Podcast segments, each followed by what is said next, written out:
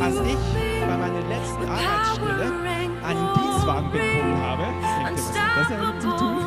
Ähm, hat mir der Autohändler das Fahrzeug über, überbracht und er hat mir all die Sachen erklärt. Er hat mir gesagt, auf was man achten muss, wenn es Handschaltung ist oder wenn es dann plötzlich in Automatik ist, auf was man achten muss, damit man richtig fahren kann. Und ein Fahrzeug steht in prophetischen Bildern, sei es in Träumen oder in prophetischen Worten, oft für das Leben. Und da sehen wir jetzt wieder. Neustart für ein Leben. Und ich möchte es nicht mit einem Auto vergleichen, aber im Bild zu bleiben, damit du weißt, wie ein neues Auto funktioniert, brauchst du eine Anleitung. Und damit du weißt, wie du in deinem Leben, wie du mit deinem Leben gut vorwärts kommst, brauchst du auch Tipps. Und die Tipps finden wir im Wort Gottes. Amen. Und ich möchte heute zu denen, die beim Neustart dabei waren, explizit sprechen. Wer von euch war denn dabei beim Neustart? Schaut euch mal um. Wow, ein Riesenapplaus für euch. Ihr seid Helden. Zu euch spreche ich heute. Und die anderen, ihr seid einfach dabei. Nee, auch ihr anderen, ich bitte euch, dass ihr nicht abschaltet. Ich habe auch für euch eine Botschaft, auch am Livestream, wenn ihr nicht dabei wart. So wie ein Auto regelmäßig zur Inspektion geht, ist es gut, wieder sein Leben, beziehungsweise habt ihr heute eine Gelegenheit zu überprüfen, ob ihr on track seid. Also ich spreche explizit zu den Neustart-Teilnehmern, aber gleichzeitig zu jedem Einzelnen, der hier ist oder am Livestream ist. Und ich bete noch zu Beginn. Vater, danke, dass du so gut bist. Wir haben gesungen, was für ein Gott. Was für ein Gott der sein Leben eingesetzt hat, der sein Leben gab, damit wir einen Neustart machen können. Und Heiliger Geist, ich bete, dass du jetzt sprichst durch mich. Ich gebe dir meine Worte, meine Zunge, dass sie wie der Griffel eines geübten Schreibers sein möge. Nicht ich will reden, sondern du sollst reden. Sprich zu uns, bring uns auf Fahrt und Track und wirke mächtig in Jesu Namen. Amen. Amen. Du hast Freiheit erfahren.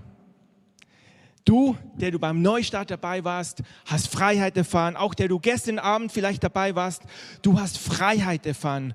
Und ich möchte als ersten Punkt einfach herausstellen, Freiheit Freiheit ist unbezahlbar. Freiheit ist ein kostbares Gut. Wisst ihr, für diese Freiheit hat unser Gott alles eingesetzt. Er hat sein Liebstes gegeben, seinen eingeborenen Sohn. Er hat Jesus hingegeben. Wir haben es gesungen. Was für ein Gott. Und diese Freiheit hat er mit seinem Leben erkauft, damit er, damit Jesus sagen kann, wie es in Jesaja 61 im Vers 1 steht, er hat bezahlt, um den Gefangenen Befreiung zu verkündigen und Öffnung des Kerkes den Gebundenen.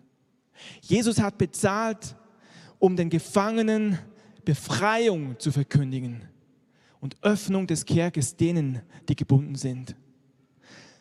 Freiheit hatte einen hohen Preis. Und ich möchte es als ersten Punkt, dass wir das sehen und dass wir das verstehen, dass das Gesetz ist. Freiheit hatte einen hohen Preis und er er hat ihn bezahlt. Zweitens, Voraussetzung für Freiheit von Gottes Seite her ist bereits geschaffen. Die Voraussetzung für Freiheit ist von Gottes Seite her geschaffen. Wir haben es gerade gelesen in Jesaja 61, dass er ausrufen kann, Öffnung des Kerkes, den gebunden. Er hat es geschaffen. Die Voraussetzung ist erfüllt von seiner Seite. Und jetzt unsere Seite. Unsere Seite, damit Freiheit kommen kann. Wir haben auch eine Voraussetzung. Die Voraussetzung ist, ich muss überhaupt erstmal erkennen, dass ich Freiheit brauche, beziehungsweise dass ich gebunden bin. Das Bild, was wir vorhin hatten von der Schwester, fand ich sehr treffend. Da ist jemand in einem Keller und da ist Licht und Jesus kommt. Solange die Person im Keller ist, ist das nicht also für mich fühlt sich das nicht nach Freiheit an. Aber die gute Nachricht ist, die Tür ist offen, das Licht ist da, Jesus kommt. Und das ist genau diese Botschaft. Du kannst dich entscheiden, ja, ich will Freiheit. Du erkennst, wow, ich bin im Keller, ich bin in, wo auch immer im Gefängnis, aber die Tür ist offen und du kannst rauskommen. Das ist die zweite Voraussetzung. Ich war einige Jahre selbstständig, hatte ein eigenes Business und da hatte ich mal auch so eine Verkaufsschulung und er war ein Verkaufsprofi. Und er hat gesagt, Du musst den Kunden dahin bringen, im Gespräch rausfinden, dass er merkt, der Schuh drückt. Und wenn der Schuh drückt, dann, dann erst ist der Kunde bereit, Geld in die Hand zu nehmen und eine Lösung zu kaufen. Übertragen für uns. Du musst merken, dass da etwas ist, dass da keine Freiheit ist. Du musst merken, dass da Gefangenschaft ist. Dann wirst du Freiheit wollen. Solange du selbst zufrieden bist, denk, alles ist okay, wirst du Freiheit nicht wollen. Und wisst ihr, die Tatsache ist, es gibt Menschen, die haben sich arrangiert. Die haben sich arrangiert mit Unfreiheit. Weil es gibt trotzdem ein Stück weit, naja, ich will nicht sagen Sicherheit, aber ein Stück weit Gewöhnung. Man weiß, wie man damit umgeht. Es gibt Menschen, die haben sich damit arrangiert. Du musst wissen, dass der Schuh drückt. Du musst es erkennen. Und dann kannst du die Freiheit wollen. Und wisst ihr, nicht nur, dass ich das erkennen muss, die Downside oder die andere Seite ist das. Es gibt auch Menschen, die sagen, ich und unfrei? Nein, das sei ferne. Ich und ich brauche Hilfe? Nein, ich schaffe das. Wisst ihr, Gott widersteht dem, der selbstgerecht ist. Gott widersteht dem Hochmütigen. Wir lesen das in Jakobus 4, Vers 6 oder 1. Petrus 5, 5. By the way, immer wieder als Erinnerung, in der App ist auch das Skript, wenn ihr das nachschauen wollt. Ich habe einige Bibelstellen angegeben. Gott widersteht aktiv dem, der sagt, ich brauche keine Hilfe. Gott lässt dich nicht nur, sondern er widersteht dir sogar. Aber ich weiß, ihr seid heute hier. Ihr seid nicht von denen, die Gott widerstehen. Amen. Ich weiß, dass ihr da seid. Und ich hatte gestern so wo ich nochmal, ja, in der Vorbereitung hatte ich so ein Wort, ich bin eigentlich damit aufgewacht. Ich bin mit so zwei Worten aufgemacht. Und das erste Wort, und ich glaube, das ist ein Schlüsselvers, und den sage ich euch jetzt. Ein Schlüsselvers aus Matthäus 11, Vers 28, da sagt Jesus, kommt her zu mir alle, die mühselig und beladen seid. Und ich werde euch Ruhe geben. Kommt her zu mir alle, alle, die mühselig und beladen seid, die unfrei seid, die gequält seid, kommt zu mir und ich gebe euch Ruhe. Das ist ein Schlüsselvers. Jesus ruft. Jesus ruft. Und wir dürfen reagieren. Drittens, nachdem du Freiheit empfangen hast, wir hatten jetzt ein Seminar, deswegen gehe ich jetzt da nicht weiter drauf ein, wenn ihr wissen wollt, wie geht das, wir, wir führen nächstes Jahr wieder eins durch. Herzliche Einladung. Aber wir kommen auch nochmal, wir, wir werden Dinge nochmal zementieren heute. Aber wichtig ist jetzt, gerade für euch, ihr Neustartler, ihr habt Freiheit empfangen. Ihr habt gestern, ich bin überzeugt, ihr habt etwas empfangen. Ihr habt Freiheit empfangen. Und jetzt ist es wichtig, nicht nur wichtig, es ist unabdingbar, möchte ich sagen, bewusst in dieser neuen Freiheit zu leben. Das heißt, dass du alte Gewohnheiten ablegst, alte Gewohnheiten ablegst und neue Verhaltensweisen trainierst. Ich habe gesagt, für manche Leute ist es bequem, so ein bisschen unfrei zu sein, weil ich weiß ja, wie das geht. Ich weiß ja, wie das geht. Und jetzt plötzlich bist du frei von etwas und du musst lernen, neu mit dieser Freiheit umzugehen. Das ist nicht immer einfach. Das ist nicht immer einfach. Ich sage mal so, wenn du Freiheit erlebt hast, ist es erstmal begeisternd und wunderbar. Aber das über Zeit zu halten, ist manchmal herausfordernd. Ich möchte ein paar Beispiele geben. Sicher ein Beispiel, was niemand von uns betrifft, aber ich gebe einfach, damit ihr so ein bisschen ein Bild habt. Angenommen, du nach Mittagessen hast du die Gewohnheit, dass du rausgehst und eine Zigarette anzündest. Ne? Vielleicht noch einen Kaffee dazu. Angenommen, das ist eine Gewohnheit. Und eine Gewohnheit ist etwas, was einfach automatisch geht. Das ist eine Gewohnheit. Und du sagst, ja, eigentlich ist es ungesund, ist es uncool, unser Tempel oder unser Körper ist ein Tempel des Heiligen Geistes, sagt die Bibel. Und du merkst irgendwie, ich will keine Räucherbude sein, kein Räuchermännchen. Okay, Herr, mach mich frei. Und du erlebst Freiheit. Du erlebst Freiheit. Und jetzt, auf einmal, Montag, Dienstag oder ein bisschen stressig auf Arbeit, es ist Mittwoch und denkst, ja, eigentlich könnte ich jetzt eine Pause vertragen, eigentlich könnte ich jetzt rausgehen und mir so einen Glimmstängel anstecken. Und was jetzt? Wisst ihr? Es ist eine Gewohnheit. Du bist zwar frei geworden, aber das Gefühl ist, ja, es wäre doch jetzt irgendwie gemütlich. Und jetzt kommt es drauf an, was du machst. Es gibt verschiedene Möglichkeiten, verschiedene Strategien.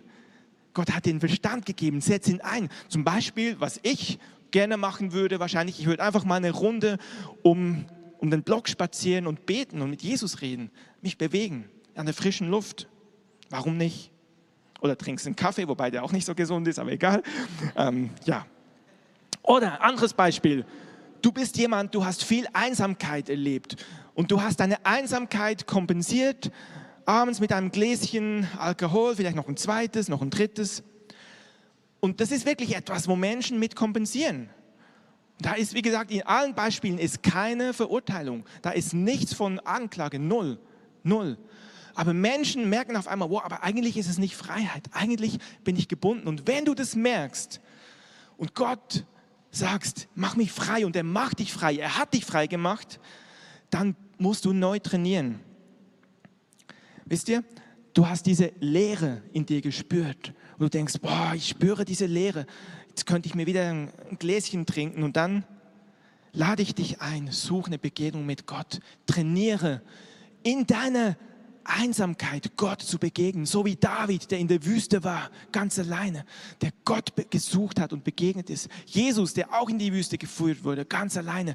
Trainiere diese Begegnung. Und ich muss sagen, meine tiefsten Begegnungen in meinem persönlichen Leben waren da, wo ich alleine war, wo meine Gefühle waren, boah, und wo ich gesagt habe, Herr, ich suche dich und wo ich nicht einfach so schön fromm irgendwie gebetet, Amen, sondern wo ich meinen Schmerz ihm gesagt habe ihm geklagt habe.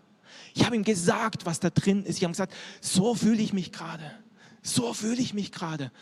Wisst ihr, und er kann damit umgehen. Er sagt, ja, mein Kind, ich verstehe dich. Komm, ich fülle dich mit meiner Gegenwart. Trainiere eine Begegnung mit Gottes Gegenwart. Sprich mit ihm offen über deine Gefühle der Lehre und lass ihn dir da drin, in diesem Gefühl begegnen. Anderes Beispiel. Vielleicht bist du jemand, der sich unter Menschen nicht so wohl fühlt. Hier im Gottesdienst zum Beispiel, viele Menschen und du fühlst dich trotzdem alleine. Du fühlst dich alleine und bist dann irgendwie innerlich in den Rückzug gegangen.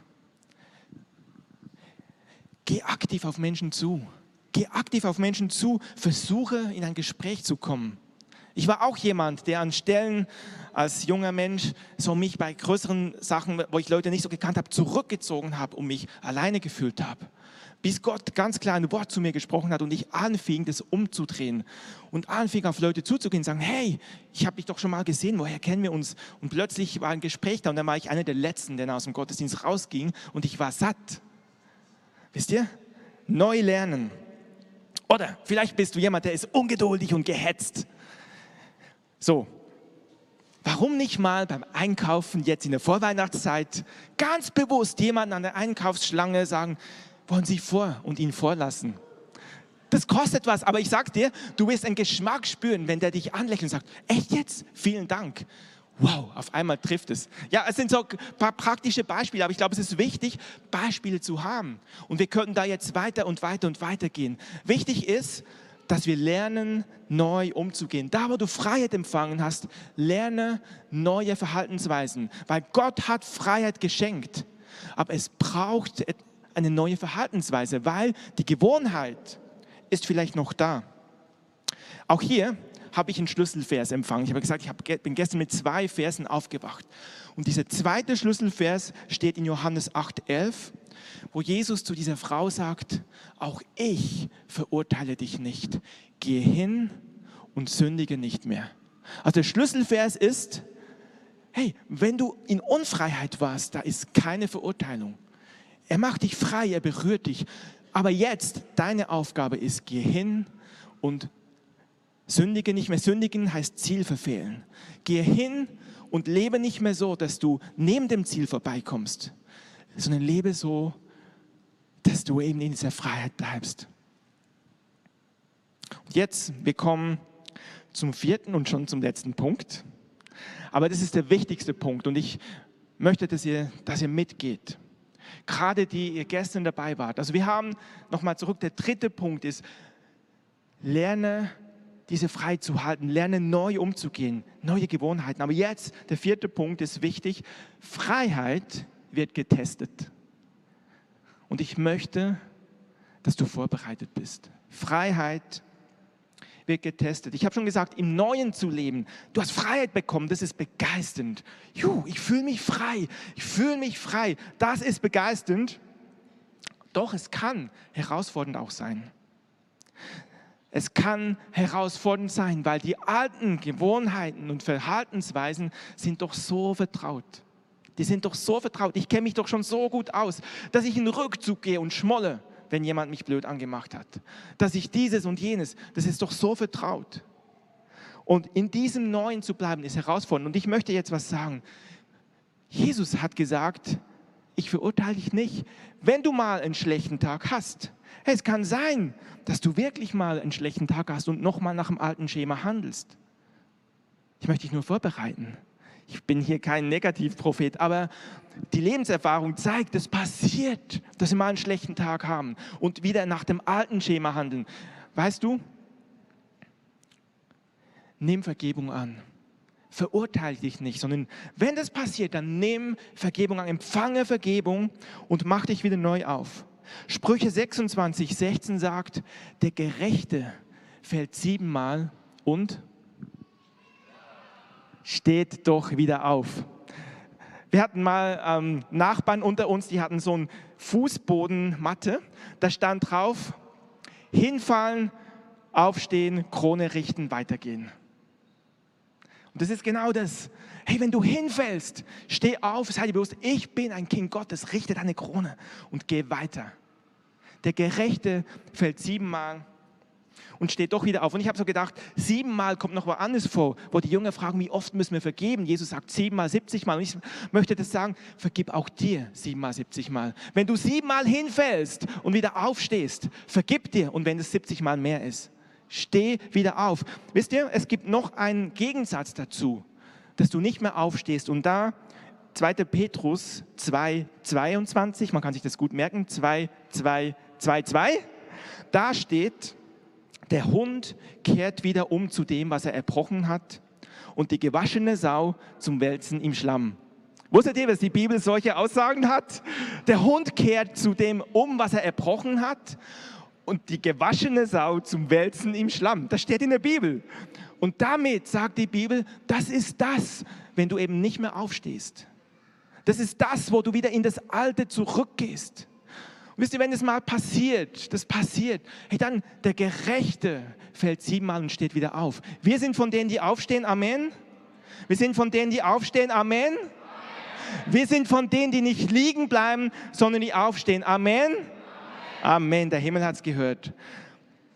Wisst ihr, dieses Letztere, von dem Hund und von der Sau. Das ist das, was der Feind möchte. Er hat einen Plan für dein Leben. Er möchte, er möchte, dass wir in dieser Grube bleiben, dass wir nicht aufstehen. Er möchte, dass wir in dieser Grube bleiben. Ich denke gerade dran, was der Mike Bickel uns gesagt hat von diesem Pit, wo diese Schweine drin waren und die Schafe. Ich gehe jetzt nicht weiter rein. Hört es euch nochmal nach.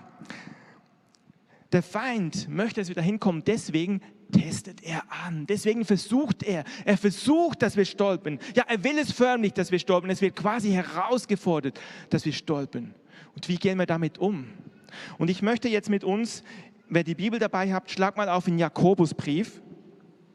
Das ist quasi mein, mein ähm, Kernvers. Jakobus Kapitel 1. Da steht, Vers 12. Glückselig ist der Mann, der die Anfechtung erduldet. Glückselig ist der Mann, der die Anfechtung erduldet, denn nachdem er sich bewährt hat, wird er die Krone des Lebens empfangen, welche der Herr denen verheißen hat, die ihn lieben. Wisst ihr, eine Krone steht für Herrschaft. Mir ist so, ich habe das so noch nie gesehen. Eine Krone steht für Herrschaft. Wenn du angefochten wirst, wenn du geprüft wirst, wenn deine Freiheit angetestet wird und du dich bewährt hast, du stehen bleibst, dann bekommst du eine Krone. Und eine Krone steht für Herrschaft. Da, wo du Freiheit bekommen hast, es ist fast unabdingbar, dass es irgendwo angetestet wird. Das kann ich euch eigentlich fast garantieren. Es wird angetestet werden. Ist übrigens auch so mit Heilung, mit Befreiung, mit all diesen Sachen, wo du in Freiheit reinkommst. Heilung ist ja auch Befreiung. Jesaja 61, dass die Kranken gesund werden, die Blinden wieder sehen, die Tauben wieder hören, die Lahmen wieder gehen, die Gebundene frei werden. Das ist alles, auch dämonische Sachen, die befreit werden. Alles komplett, Jesaja 61, dafür ist Jesus gekommen. Und all diese Dinge wird der Feind versuchen anzutesten, zu anfechten. Und die Bibel sagt, nachdem der Mann oder die Frau das erduldet hat, bekommst du eine Krone. Das heißt, du hast Herrschaft über diesen Bereich.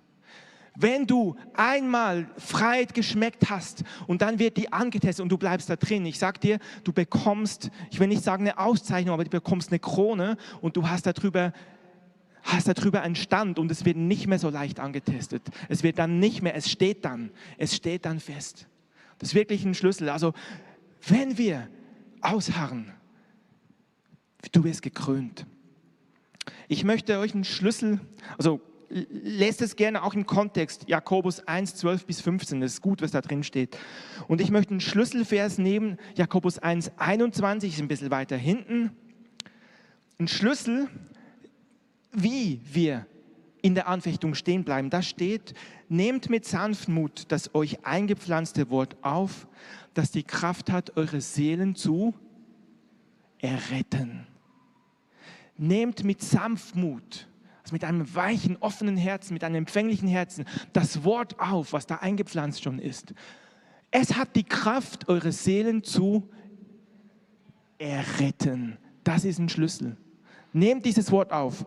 Und ich möchte jetzt diese zwei Schlüsselvers noch ein bisschen auseinanderbrechen. Wir sind immer noch beim vierten und letzten Punkt, aber das ist noch ein Unterpunkt, der ist mir wichtig. Ich habe zwei Unterpunkte. Vers 12, 1. Jakobus 1, Vers 12, von der Anfechtung. Wisst ihr, hier steht dieses Wort Anfechtung und ich habe mal nachgeschaut. Anfechten ist ein Rechtsbegriff, ein Begriff aus dem Recht und er zielt darauf ab, die Folgen einer Rechtssache zu beseitigen. Bei Wikipedia steht, der Rechtsbegriff Anfechtung bezeichnet die nachträgliche einseitige Beseitigung von Rechtsfolgen durch einen Betroffenen. Deine und meine Freiheit ist rechtlich verbürgt. Es ist eine rechtliche Tatsache im geistlichen Raum. Dass wir Freiheit bekommen haben, ist nicht einfach ein Gefühl, es ist eine Rechtssache im geistigen Raum. Es ist eine rechtliche Sache, es ist verbindlich. Und wisst ihr, eigentlich kann das gar nicht angefochten werden, weil da ist kein Fehler drin, da ist kein Rechtsfehler drin. Es ist wirklich, es ist wasserdicht. Die besten Anwälte, die es gibt, der Heilige Geist mit dem Vater und dem Sohn, haben zusammengebrütet und gesagt, wie machen wir das? Wie können wir Freiheit schaffen für die Menschen? Und sie haben einen Weg gefunden und dieser Weg kann nicht angefochten werden. Amen. Lass uns ihm einen Applaus geben. Das ist fest. Das ist fest. Das ist fest. Aber, aber der Feind ist listig und er hat über 2000, nee, 5000, 6000 Jahre Erfahrung und er versucht deshalb zu täuschen. Das ist das Einzige, was er kann. Er versucht etwas vorzugaukeln. Er täuscht dir etwas vor. Er will dir ein X für ein U vormachen. Und er will dir unterjubeln, dass diese Rechtssache doch nicht so wasserdicht ist, dass sie doch nicht gültig ist. Weißt du was? Ganz einfach, schenk ihm kein Glauben. Schenk ihm keinen Glauben. Du bist auf der sicheren Seite. Wie täuscht der Feind? Ich glaube, das ist gut, wenn ich das noch kurz sage. Wie täuscht der Feind? Meistens, indem er sagt, schau mal, deine Freiheit ist ja doch noch nicht so frei. Jetzt hast du ja doch wieder eine Zigarette geraucht. Siehst du, bist ja gar nicht frei. Oder du wurdest wieder wütend, bist explodiert, bist ja gar nicht frei. Oder du hast Heilung bekommen. Auf einmal ist wieder ein Gefühl, ein Symptom da. Siehst du, bist ja doch nicht geheilt worden. Und das ist der kritische Punkt. Das ist, Rieke, du kannst dich schon bereit machen. Das ist der kritische Punkt. Oder wenn du Ängste, wenn du von Ängsten gebunden warst, dann kommt der Feind und buh, erschreckt dich. Nur kurz, nur so, mehr nicht. Und auf einmal dein Herz klopft und sagt er in dem Moment, siehst du, dein Herz klopft, du hast doch noch Angst, bist doch nicht frei. Und jetzt ist die Frage, glaube ich das oder glaube ich das nicht? Und wir hatten wir haben ja als Gemeindeleitung immer dienstags ein Treffen. Ich wünschte, ihr könntet alle dabei sein. Das ist immer so stark. Und ähm, wir teilen immer unsere Herzen, reden miteinander. Und am 11.11., .11., kann man sich gut merken, hat Rike etwas geteilt. Und zwar die Tageslosung, ich lese die kurz vor, am 11.11. .11. war aus Römer 12, 2, da steht, fügt euch nicht ins Schema dieser Welt, sondern verwandelt euch durch die Erneuerung eures Sinnes, dass ihr prüfen vermögt, was der Wille Gottes ist, das Gute, Wohlgefällige und Vollkommene. Und Rika, ich würde dich bitten, dass du kurz das teilst, was du uns geteilt hast. Vielen Dank. Ja.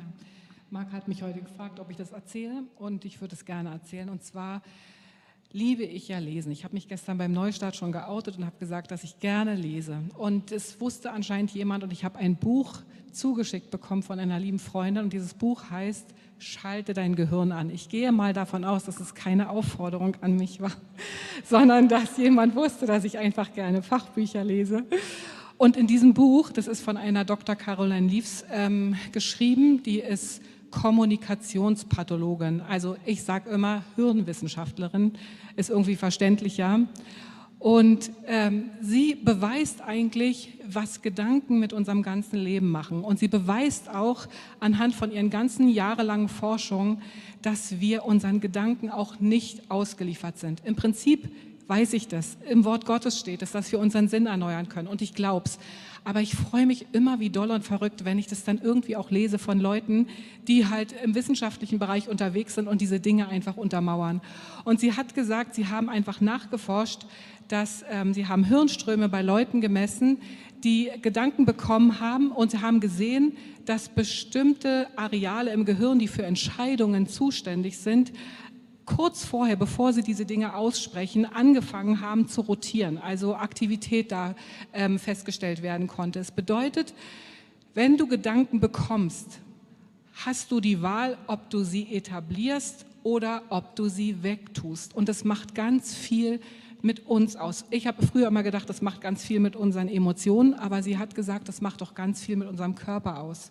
Also man kann feststellen, dass sich dann, wenn man bestimmte, zum Beispiel toxische Gedanken etabliert, dass einfach ähm, sich Eiweißmoleküle an bestimmten DNA-Strängen anlagern und dadurch Dinge verändert werden. Das ist riesen, also ist ein ganz weites Feld und es wäre zu weit einfach, das jetzt alles zu erklären. Aber es bedeutet wirklich, du bist deinen Gedanken nicht ausgeliefert, sondern du kannst sie einfach wegtun oder du kannst sie denken. Und Luther hat schon gesagt, du kannst nicht verhindern, dass Vögel über deinen Kopf fliegen, aber du kannst wohl verhindern, dass sie Nester bauen über dir. Und sie hat es eigentlich nur noch mal wissenschaftlich untermauert und für mich ist es immer eine Riesenfreude. Amen. Vielen, vielen Dank, Rike. Vielen Dank.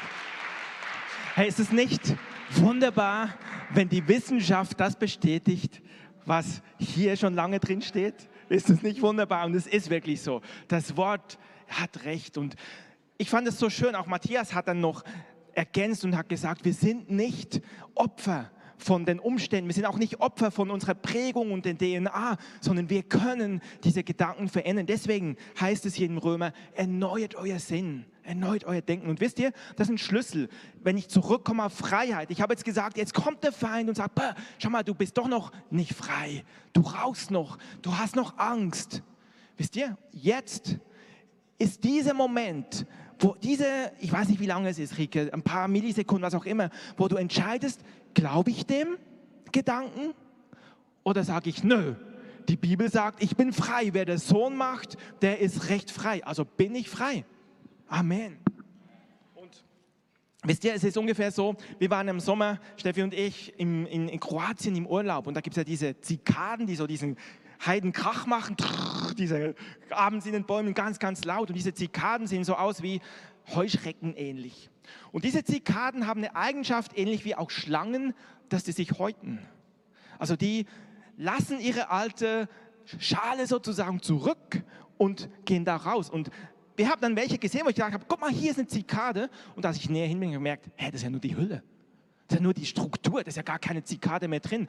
Und genauso müsst ihr euch das vorstellen mit Prägungen, mit Gebundenheiten, mit Sachen, die in eurem Leben waren, die ihr erlebt habt. Haltungen, Handlungen, der Motor, der abläuft. Ihr seid jetzt frei, aber diese Struktur ist vielleicht noch da. Die Zikade ist nicht mehr drin, die lebt nicht mehr, aber die Hülle ist noch da. Und deswegen kann der Feind auch kommen und das antesten und sagen, schau mal, da ist ja noch was. Dann sagst du, das, das ist nichts. Das ist nicht mehr da. Das ist nur noch die Hülle. Und die verändern wir jetzt. Die wird jetzt abgetragen. Könnt ihr das mitnehmen? Versteht, denkt daran, das ist so, so wichtig, weil es wird getestet. Der, der zweite Punkt, der zweite Schlüsselvers, ich sehe gerade im Skript ist da ein Fehler, da steht nochmal ein A, da müsste ein B sein, verzeiht mir. Vers 21, und das ist mit der wichtigste Punkt, und dann kommen wir bald zum Schluss. Vers 21, das Wort hat Kraft, eure Seelen zu retten. Das eingepflanzte Wort nimmt es auf. Wisst ihr, es ist die Seele, die ins Zweifeln kommt, unsere Gefühle. Wir wissen ja, wir sind als Mensch in Gottes Ebenbild dreifaltig, Geist, Seele und Leib. Und es ist die Seele als Sitz, man definiert die Seele bekanntlich als Sitz von unseren Gefühlen, von unserem Willen, von unserem Intellekt. Und es ist die Seele, die entweder vom natürlichen Menschen, die fünf natürlichen Sinne, die Sachen, die Informationen aufnimmt oder vom Geist, von unserem Geist, der verbunden ist mit Gottes Geist, wenn wir wiedergeboren sind, wenn wir unser Leben Jesus gegeben haben, neu geboren sind, sind wir verbunden mit Gott, mit Gottes Geist. Und diese beiden Welten, sage ich mal, die natürliche Welt mit unseren Sinnen erfahrbar, die um uns ist, die ist ja, real, so real wie sie halt ist, mit all ihren Lügen und Täuschungen. Und die geistliche Welt, die du nicht mit diesen Augen sehen kannst, der Herr gebe es, dass wir es mit denen, es gibt Menschen, die können das mit den Augen sehen, sagt, es soll mehr und mehr geschehen. Die geistige Welt, die du wahrnimmst, in Träumen, in Visionen, aber vor allem durch das Wort. Das ist der Hauptpunkt. Durch das Wort. Diese geistige Welt ist genauso real und parallel daneben, wie so zwei Parallelwelten. Und hier entscheiden wir uns jetzt, welche Realität schenke ich Glauben. Das heißt nicht, dass ich diese Realität verleugne. Ich wäre ja dumm, wenn ich sagen würde, ach, ich bin wie Jesus, ich kann übers Wasser laufen oder, also so weit bin ich noch nicht. Ich, ich achte schon auf die natürliche Welt. Ich fahre nicht einfach bei Rot über die Ampel und sage, ich bin unsichtbar. Also ihr versteht, was ich sagen will. Aber diese Einwirkungen, wo die natürliche Welt dir etwas sagen will, dass du nicht frei bist und, und, und. Oder eben das Wort Gottes. Wisst ihr, es geht darum, wo, wo es gegenteilige Aussagen gibt. Es gibt Dinge, das ist in der Welt, das ist völlig okay, dass wir essen und all diese Sachen, das ist völlig okay. Aber es gibt Dinge, wo Gottes Wort etwas sagt, was der Welt widerspricht. Wo Gott sagt, du bist frei, ich habe dich frei gemacht und die Welt sagt, nö, du bist gar nicht frei. Wo Gott sagt, du bist gerettet und geliebt und die Welt sagt, du bist der letzte Dreck. Wisst ihr, diese Gegensachen, dürfen wir uns in unserem Sitz, wo die Seele ist, entscheiden, das Gehirn entscheiden, was glaube ich, das oder das. Und das ist so, so wichtig, dass wir uns für die göttliche Realität entscheiden. Und jetzt ist der Schlüssel, wie können wir uns für die göttliche Realität entscheiden? Erstens mal musst du wissen darüber. Du musst sie erkennen. Der natürliche Mensch nimmt nichts an, was von Gott ist, sagt die Bibel. Du musst erstmal wiedergeboren sein. Du musst neugeboren sein, sagt die Bibel. Also du musst eine Entscheidung gemacht haben für Gott. Dann ist es wie wenn deine Augen aufgehen, du auf einmal äh, verstehen kannst, boah, da gibt es eine Welt, die kann ich mit natürlichen Menschen nicht sehen. Und dann ist die Quelle hier des Wortes ist so, so wichtig. Das ist wichtiger als prophetische Worte. Prophetie ist super, aber wisst ihr, es gibt ein, das, genau, das lernen wir auch in der Multiplikatoren. Okay, das, es heißt, in, ich weiß nicht, wo steht, bitte?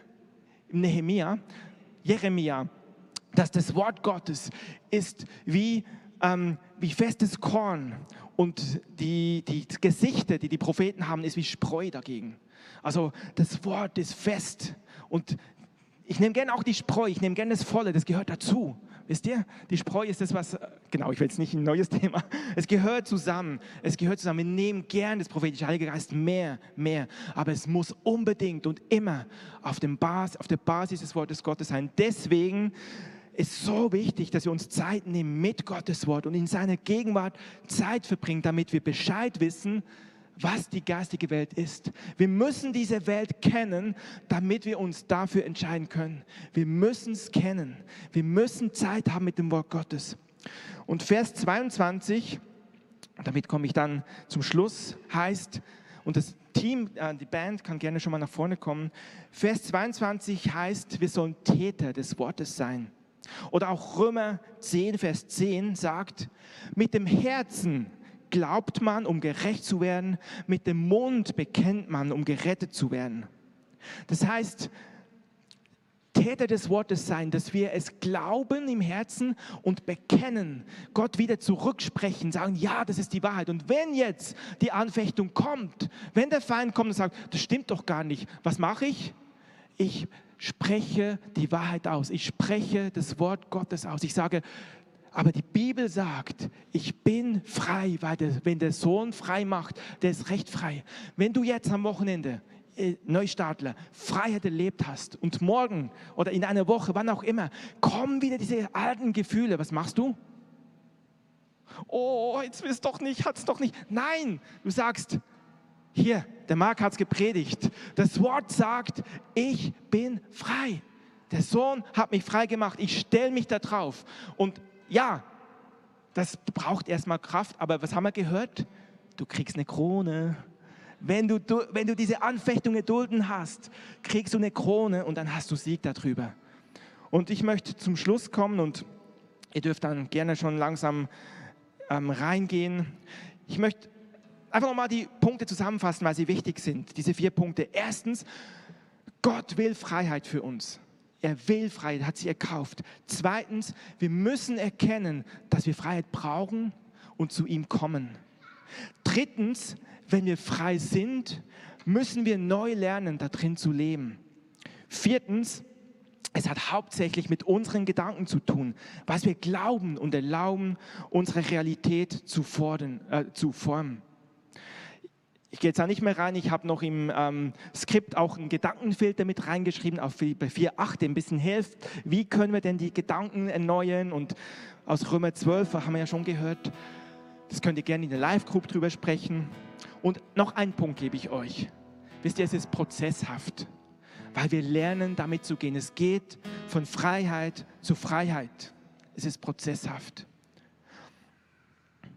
Und ich weiß nicht, ob Lisa, vielleicht können wir noch mal das Lied singen. Was für ein Gott, weil er ist es, der das bezahlt hat. Lass uns noch mal in dieses Lied reingehen. Was für ein Gott. Und dann möchte ich zusammenbinden und für uns beten. Und dann kommen wir zum Schluss.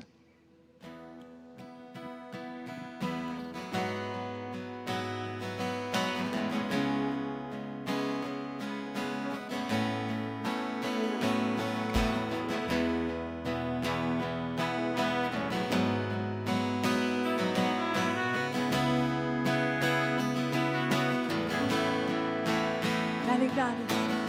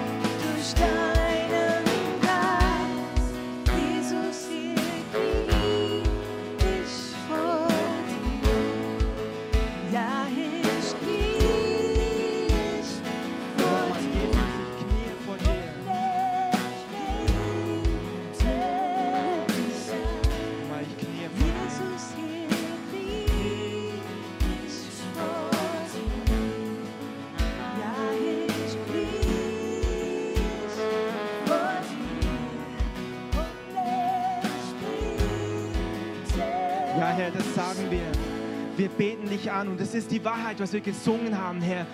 Das ist, deine Gnade reicht aus. Deine Gnade reicht aus. Und deinem Wort vertraue ich, Herr.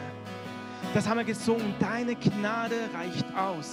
Und deinem Wort vertraue ich. Deine Gnade reicht aus.